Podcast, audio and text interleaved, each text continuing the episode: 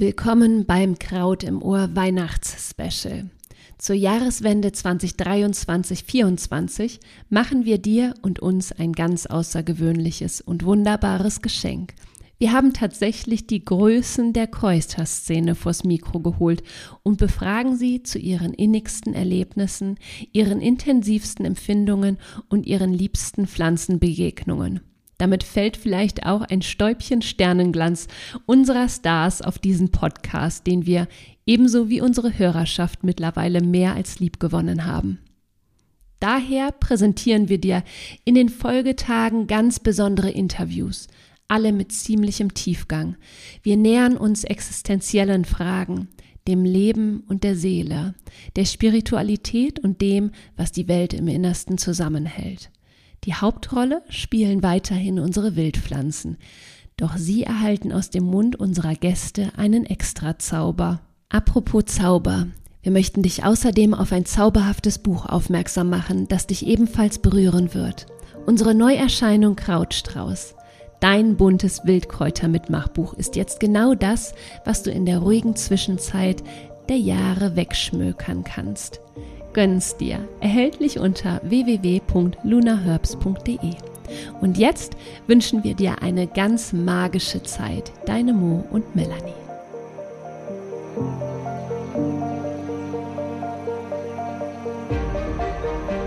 Brauchen wir ihn wirklich vorstellen? Gibt es noch Hörerinnen oder Hörer da draußen, die ihn tatsächlich nicht kennen? Aber was heißt schon kennen? Und selbstredend schließen wir hier niemanden aus. Daher ein paar Worte vorab zum wohl bekanntesten Vertreter der Kräuterwelt hierzulande und wir könnten immer noch vor Freude quietschen, dass wir ihn bei uns wirklich und wahrhaftig zu Gast haben durften. Das war ein dickes Weihnachtsgeschenk mitten im Sommer, ein denkwürdiger Tag und Aufnahmetag für uns beide. Exklusiv für uns und bei Kraut im Ohr spricht er über die Essenz seiner Lehren. Das macht uns mächtig stolz. Die Rede ist natürlich von Wolf Dieter Storl. Acht Jahrzehnte lang beschäftigt er sich inniglich mit Wildpflanzen, die ihn seit Kindertagen täglich begleiten. Wie kaum ein anderer hat er sich für die Bedeutung von Pflanzenbegegnungen und ihre spirituelle Seite stark gemacht und unzählige Menschen eine buchstäbliche Verbundenheit mit der Natur ins Herz tätowiert. Wolf-Dieter Storl hat zig Bücher bzw. Bestseller verfasst, darunter Kräuterkunde, das Standardwerk, Die Seele der Pflanzen oder Heilkräuter und Zauberpflanzen zwischen Haustür und Gartentor. Sein Borreliose-Buch ist viel diskutiert. Er hat die Ethnobotanik salonfähig gemacht, lebte bei indigenen Gemeinschaften rund um den Erdball und ist promovierter Kulturanthropologe, der schon seit Jahrzehnten als Dozent die Hörsäle von Unis ebenso wie die Vortragsräume von Städten und Gemeinden bis auf den letzten Platz füllt. Neben Büchern und Seminaren ist Wolf-Dieter Storl auch im digitalen Raum umfänglich unterwegs. Storl lebt mit seiner Familie auf einem Selbstversorgerhof im Allgäu und Gärtner täglich, was ihn sehr glücklich macht. Wir sprechen heute mit ihm über nichts Geringeres als über das Wesen der Pflanzen. Und nun viel Freude mit diesem wundervollen Interview. Ganz herzlich willkommen zu einer neuen Folge von Kraut im Ohr, deinem Wildkräuter-Podcast. Ein Winterspecial, was wir im Sommer aufnehmen, was man unschwer an unseren Klamotten erkennen kann. Und wir dürfen Wolf Dieter Storl im Podcast begrüßen. Ganz, ganz herzlich willkommen. Vielen Dank, dass du da bist. Ja, danke, dass ich da sein darf. Ähm, ich muss das jetzt einfach mal kurz äh, erwähnen. Wir haben ja den Podcast vor drei Jahren gestartet und damals war einer unserer absoluten Wünsche, dich im Podcast zu haben. Und es war mhm. absolut, absolut unerreichbar für uns. Und jetzt sitzen wir hier und ja, freuen uns einfach wahnsinnig. Mhm. Vielen, vielen Dank. Wir haben uns heute ein ganz tolles Thema herausgesucht, und zwar die Seele der Pflanzen. Und bevor mhm. wir in dieses Thema tiefer einsteigen, wo du einfach, ja, der, der Mensch für dieses Thema bist, ähm, würden wir vorab eine Frage einschieben, was dich antreibt. Also du hast ja dein Leben den Pflanzen gewidmet. Dein ganzes Leben. Ähm, und Was ist deine, was ist dein Antreiber, was ist deine Mission, deine Vision dahinter? Warum machst du das? Ja, ich mache das, ich glaube, weil das äh, meine Berufung ist. Ich glaube, Menschen, alle Menschen haben eine Berufung und äh, sie haben auch die Begabungen, wenn sie ihrer Berufung folgen. Also es ist, äh, wer weiß, vielleicht haben die Inder und Buddhisten und auch die alten Kelten recht, dass wir vorhergehende Leben haben wo wir dann äh, bestimmte Dinge, äh, die wir versäumt haben, Versprechen, die wir gemacht haben, Interessen, die wir folgen wollen oder Wünsche, äh, dass wir die dann in einem neuen Leben äh, ja wieder aufnehmen. Und äh, eine alte Ansicht ist aus der eigentlich aus der Renaissance, dass wir genauso wie die Pflanzen und Tiere unsere Urbilder ganz, ganz tief im Sein haben. Das wurde dann gesehen in der, äh, im Kosmos, in den Fixsternen und wir kommen die Himmelsleiter herunter. In der Renaissance hat man das so gesehen, das sind die äh, Planetenstufen ganz weit draußen. Äußerst sichtbare Planet ist der Saturn und er gibt äh, den Menschen wenn er günstig ist für ihr Leben, eine gewisse tiefe Weisheit. Und dann kommt der Jupiter, äh, der ja zwölf, Tage, äh, zwölf Jahre braucht, um von der Erde aus gesehen durch den Tierkreis zu gehen. Und äh,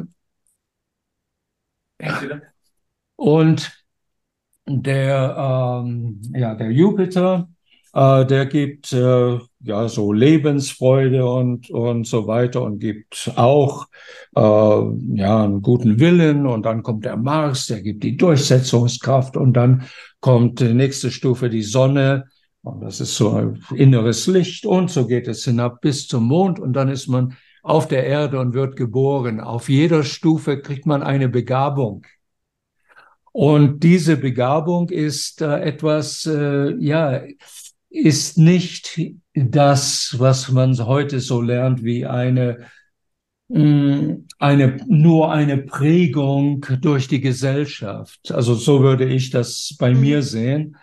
Ich habe mich für die Pflanzen von Anfang an interessiert. Wir sind, ich bin aufgewachsen. Als kleiner Junge war ich immer draußen. Als schon als Säugling lag ich draußen im äh, wo meine Großeltern ihren Garten haben und, und ich habe das alles mitgekriegt.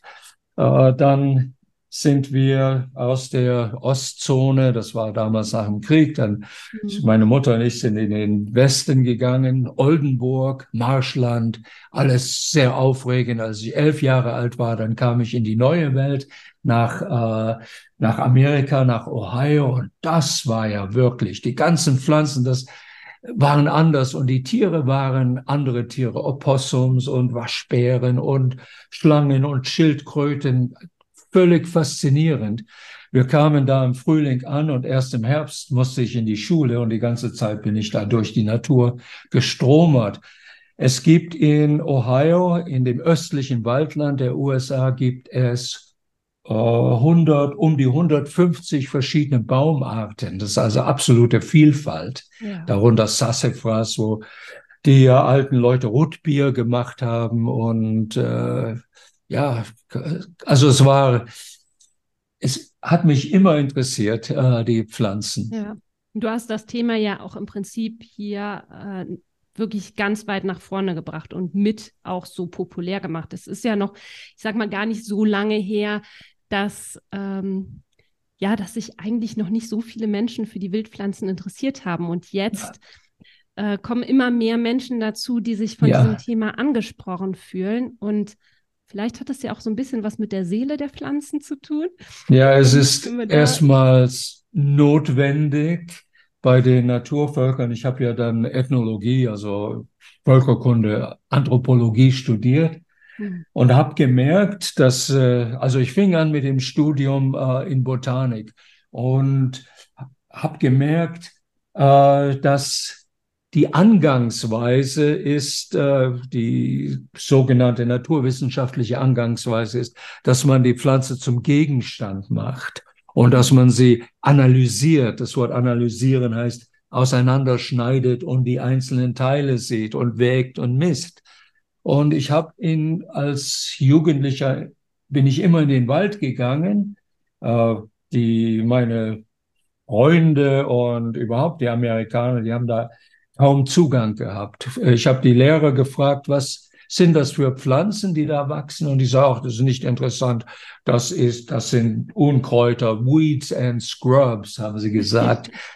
und, und deswegen wollte ich überhaupt studieren, weil ich habe, habe immer das, ich bin stundenlang in die Bäume geklettert, habe dort gesessen, habe die Pflanze angeguckt, würde gerne wissen, wie heißt ihr denn?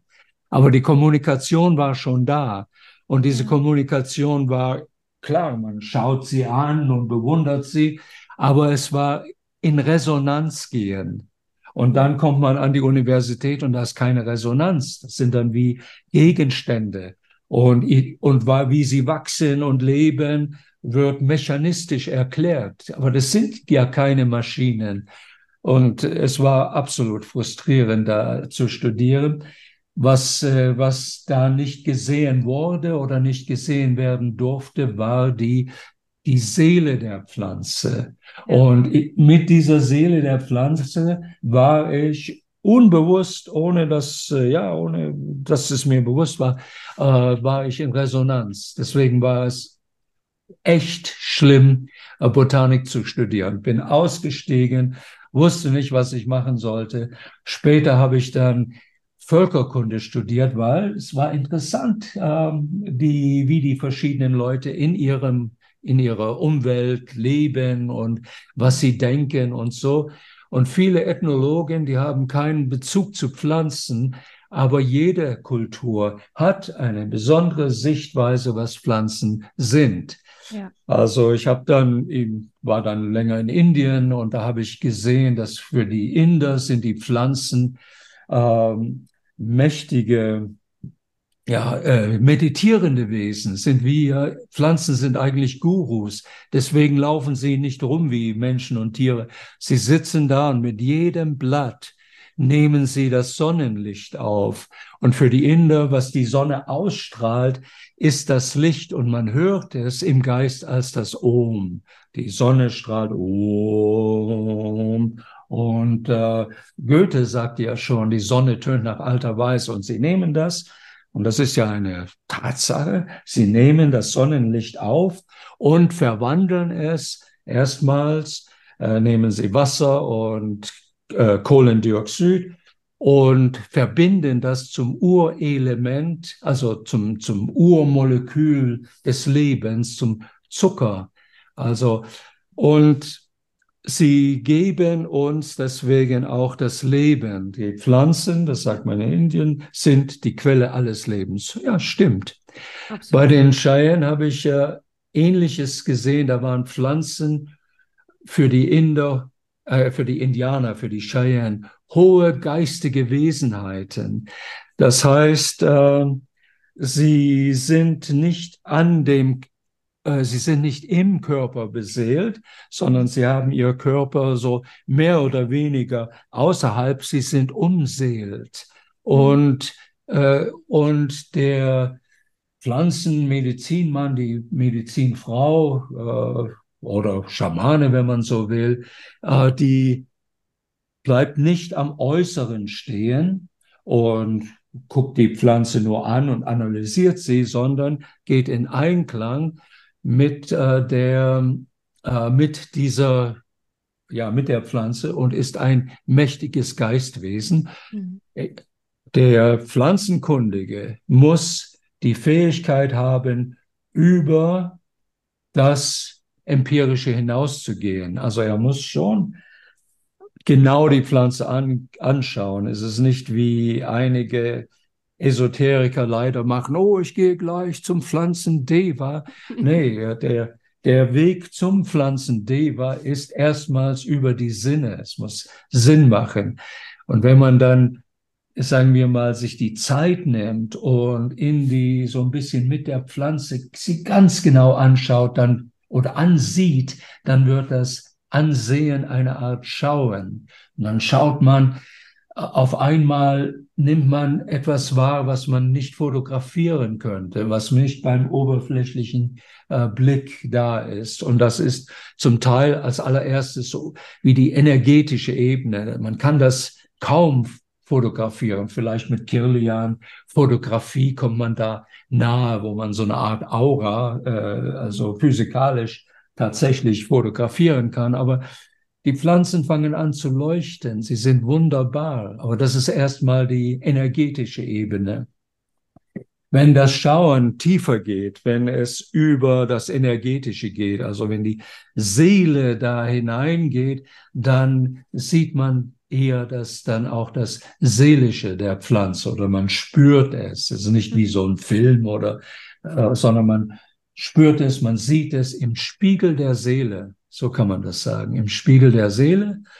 Und das ist schon überwältigend. Wenn man in diese Art Meditation mit der Pflanze kommt, dann kommt man in einen ja, ekstatischen Zustand. Man ist in der Ekstase, man ist in der Wonne äh, die bei den Germanen, da waren die Pflanzengottheiten, das waren die Wanen. Das Wort Wahne ist mit Wonne verbunden. Und es ist tatsächlich so, wenn man so richtig innig in, sich mit der Pflanze verbindet, ist ein Zustand der Wonne. Die Wahnen waren friedlich. Äh, das einzige Metall, heißt es in der Mythologie, äh, einzige Metall, das sie kannten, war der, das Gold. Und äh, ja, sie lebten in einer Art Paradies auf grünen Wiesen und in Wäldern, so die Mythologie. Zu dem Punkt kann man kommen. Und äh, aber wir sind äh, eben Menschen und wir sind im alltäglichen Getriebe eben. und irgendwann, wenn man in dieser Meditation ist, dann hört man irgendwie, so jetzt ist genug kehr wieder zurück ins alltägliche Bewusstsein. Oder während man verloren ist in der alltäglichen, also in, in dieser Meditation, dann hört man einen Hund bellen. Die sind sehr gut dafür. Und dann huh, kommt man aus der Meditation raus. Also das ist dann für mich ein wichtiger Zustand. Das ist, äh, man könnte sagen, könnte es umschreiben als schamanisch, aber das Wort ist ja inzwischen so äh, ja ausgelutscht, kann man sagen. Aber ähm, und das ist möglich, das ist für jeden möglich. Und einige haben das natürlicher. Ich kenne Leute, die haben Blumen am Fenster und das wächst und gedeiht sehr gut. Das ist, weil sie sich liebevoll verbinden. Mhm. Also das ist auch ein wichtiges Wort. Äh, die äh, beste Art und Weise, die Pflanzen zu erfahren, ist, dass man sie liebt. Und dann kommt äh, die Antwort von der Pflanzenwelt. So was ähnliches habe ich bei den Cheyenne erfahren. Ja. Ich bin mit einem alten Medizinmann dann herumgelaufen durch die Wildnis in Wyoming und am Anfang, wir wurden Freunde und am Anfang habe ich die Pflanzen nach ja, also bestimmt nach dem normalen botanischen, der normalen botanischen Art und mhm. Staubblätter gezählt, Blütenblätter gezählt, die, die, Abstände und die Bewegung der Knospen und so weiter. Und der alte Indianer, der stand dann so da und dachte, was macht denn der Verrückte? und dann habe ich gemerkt, er redet mit den Pflanzen, nicht über sie. Mhm. Und das, das, hat vielleicht ein halbes Jahr gedauert, ehe ich das überhaupt verstanden Ich hab, was gibt es denn da mit den Pflanzen zu reden? Die haben ja gar keine Hirne und so. Sprechen Aber bitte? Die sprechen doch gar nicht. Ja, die sprechen doch gar nicht. Und die haben ja kein Nervensystem und so weiter. Was soll das? Aber für die, äh, für die Naturvölker, für die Indianer ist das ganz äh, offensichtlich. Die bleiben, äh, die gehen mit der Seele sozusagen, reisen sie oder durch ihre Interesse, Interesse ein interessantes Wort, denn es heißt mitten im Wesentlichen sein. Sie gehen mit ihr, ihrer Interesse an die Pflanze und die Pflanzenseele, die kommt dann nahe. Also so begegnet man einander dann. Äh, Das ist äh, etwas anderes als die naturwissenschaftliche Methode, die sehr gut ist, um die Materie und die Gesetze der Materie zu erfassen. Aber unser, unsere Welt, unser Universum erschöpft sich nicht in, einfach in, dem Mater in der Materie, sondern alles hat so ein bisschen eine geistig, eine, eine energetische, dann eine seelische und eine geistige Dimension. Und das kannte man in fast allen Kulturen, das kannten auch unsere Vorfahren und die ist durchaus auch zugänglich. Ja. Jetzt ähm, in, in ganz vielen Kulturen ist es ja völlig normal, dass man die Pflanze eben nicht nur als Materie sieht. Bei uns ja. Ist es ja genau umgekehrt. Bei uns wird man ja schräg angeguckt, wenn man über die Seele der Pflanze spricht oder dass ähm, die Pflanze beseelt ist Du hattest ja auch schon ja. das Stichwort genannt, Pflanzendeva, für die, die mhm. damit jetzt gar nichts anfangen können. Magst du da einfach nochmal ganz kurz sagen, was ist äh, die Seele der Pflanze? Wie können wir uns das vorstellen? Ich meine, wie kann man sich das vorstellen? Immer wieder angeschnitten, ja. aber nochmal für die. Es gibt äh, in unserer Kultur, wir sind, wir haben auch so eine Art seelischen Hunger. Wir würden sehr gerne mit äh, mit unserer Umwelt und mit den Tieren kommunizieren, aber es ist uns irgendwie verloren gegangen, ab, äh, aberzogen in den Schulen. Ups, Entschuldigung. So, jetzt geht's wieder. Und äh, da gibt es äh, ja äh, Leute, die umarmen Bäume, was ganz wunderbar ist. Der Baum freut sich sicher, aber dann hören sie, Herzschlag des Baumes. Das ist eigentlich ihr eigener Herzschlag. Denn äh, die Pflanzen sind nicht vollkommen verkörpert oder inkarniert. Wir als Menschen, das hat man im Mittelalter gesagt, und auch anderswo, sind Mikrokosmen. Wir haben einen physischen Körper, das habe ich auch in der Schule gelernt, äh, der, in, der, in, der Science Class in Ohio dass wir äh, aus so und so viel Kalk bestehen und äh, Phosphor und äh, sogar ein bisschen äh, Gold haben wir in uns und das hat mich immer sehr interessiert. Mhm. Äh, so viel Eisen wie ein Nagel, da könnte man Nagel schmieden. Das hilft uns orientieren mit dem Erdmagnetismus und so weiter. Wenn man den, wenn man all diese Ingredienzien, all diese Zutaten in, dem, äh, in der Apotheke kaufen würde, damals, das würde so um die, wie viel würde es kosten? Drei Dollar, um, genau. Drei, drei, drei Dollar 67, irgendwo müsste man dafür zahlen. Aber das ist dann nicht der Mensch. Da gibt es noch das Lebensprinzip. Das ist auch in uns, das uns aufrichtig macht, äh, dass wir nicht einfach äh, wie die Schwerkraft es will, auf den Boden fallen, sondern äh, wir, wir heben uns gegen die Schwerkraft auf und wir wachsen und wir können auch, wir heilen und so weiter. Das ist so die energetische Seite und dann äh, diese, und wir haben die Seele, die fühlende Seele in uns. Das Wort Seele kommt aus dem äh, in der altgermanischen Sprache ist verwandt mit See. Der See zwischen Himmel und Erde. Der Himmel kann sich da spiegeln. Also das ist so die Mitte, die bewegte, die emotionale, äh, fühlende Ebene. Und das haben wir in uns. Und dann haben wir einen bewussten Geist in uns. Und die Pflanzen, die sind physisch da. Die kann man auch analysieren. Da ist so und so viel, äh, ja, äh, Kohlenstoff und was nicht alles drin. Und äh, sie wachsen auch entgegen der Schwerkraft. Der englische Philosoph Ruskin fragte, er sagte einmal, äh, bei, also Newton, der Physiker Newton hat die Schwerkraft entdeckt, als ihm ein Apfel auf den Kopf fiel. Mhm. Aber er würde gerne wissen, äh, wie der Apfel überhaupt da hochkommt. Und das ist ein Hinweis auf eben diese, ja, diese, diese energetische, antigravitäre Fähigkeit des Lebens. Äh, Das hat eine Pflanze, die hat auch einen sogenannten Ätherleib oder Energieleib, aber die Seele, äh, wo ist die? Die Seele ist nicht inkarniert, die ist nicht drin, die hat kein, die Pflanze hat kein pochendes Herz. Die Pflanze ist, wie Goethe sagte, hauptsächlich Oberfläche. Das fängt schon in der Embryologie an.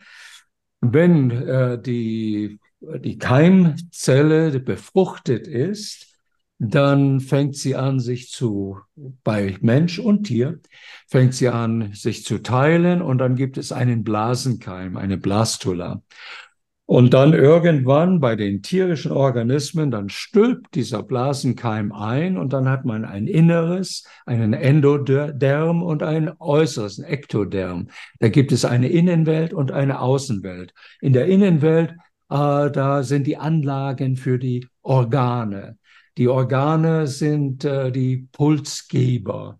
Äh, bei der Pflanze findet das nie statt. Da gibt es nicht diese Einstülpung. Die bleibt im Grunde genommen eine hochdifferenziert, äh, also differenzierte Blastula und äh, die Auswahl, die hat kein Inneres. Die Impulse kommen von außen, sie kommen von der unmittelbaren Umwelt, sie kommen von den äh, von den Planeten, also Planetenkräfte.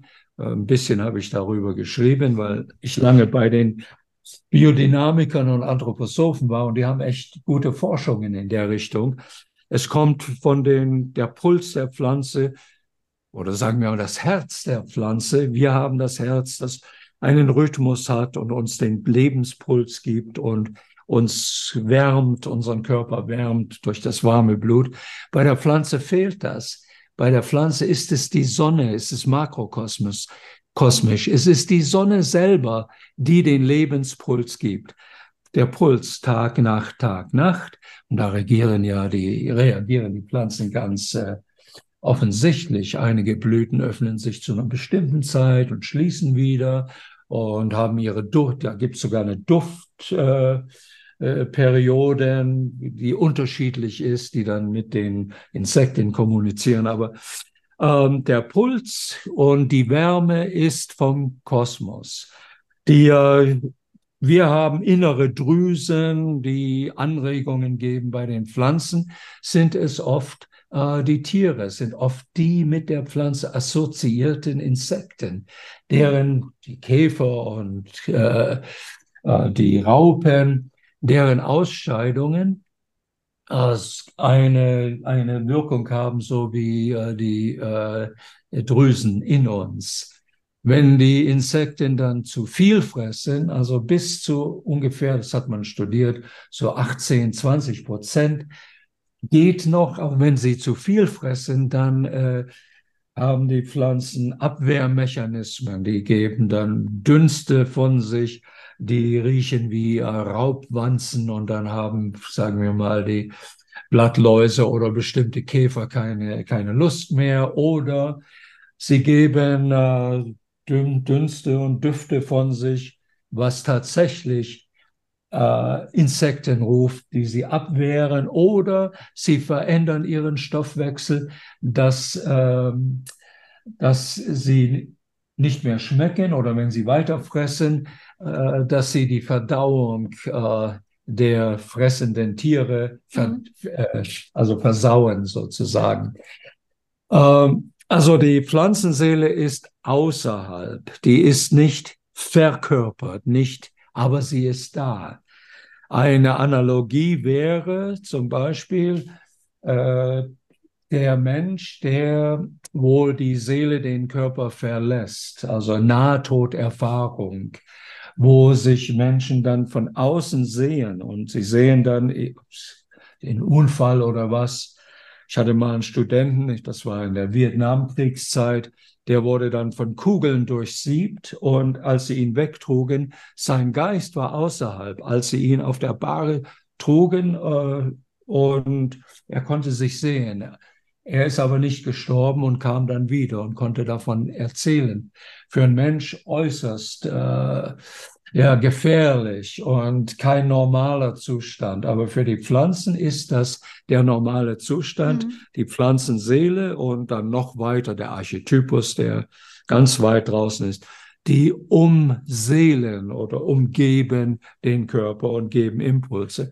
Um mit dieser Seele der Pflanze zu reden, äh, deswegen äh, gehen die sogenannten Schamanen, Schamaninnen, in der Indianer sagen, sprechen von Medizinleuten, sie gehen dann auch in eine Art äh, Meditation, fast eine Art Trance und gehen auf die Ebene, wo sie dann äh, kommunizieren können mhm. mit der Pflanzenseele.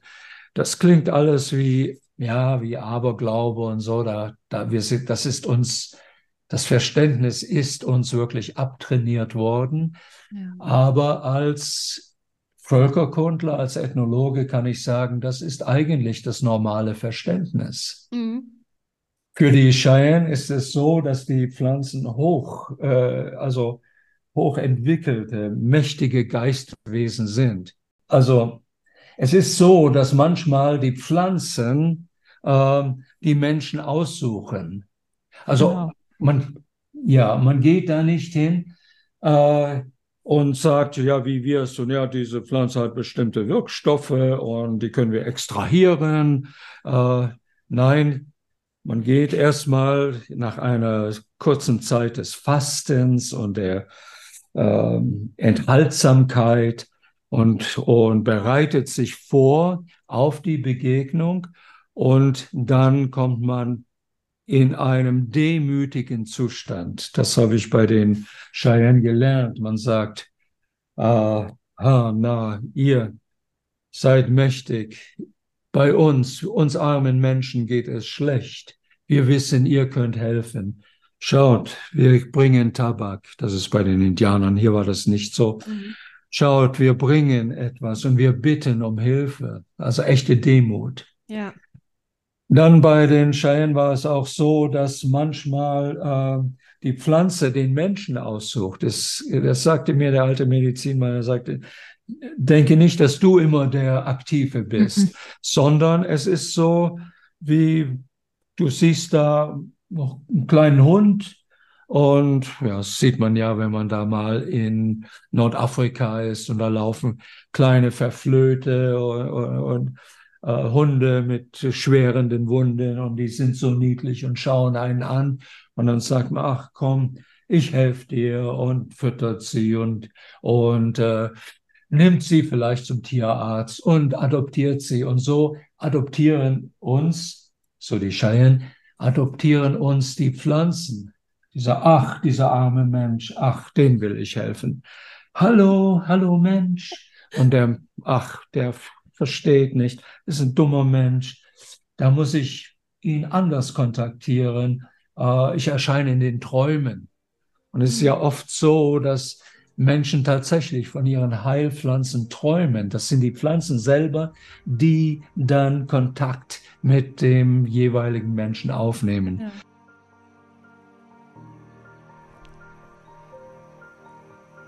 Das war der erste Teil dieses wundervollen Interviews. In der nächsten Folge lauschen wir gespannt weiter. Wir sind tief ergriffen von Wolf-Dieter Stolz Mission und sind eingetaucht in die Resonanzen zwischen Pflanze und Kosmos. Hier dürfen wir reichlich Geheimnisvolles erfahren, was unseren oft viel zu überdimensionierten Verstand auf die Probe stellt. Was uns Stoll weiterhin über das Wesen der Pflanze verrät und was er sich für die Zukunft wünscht, erfährst du im zweiten Teil.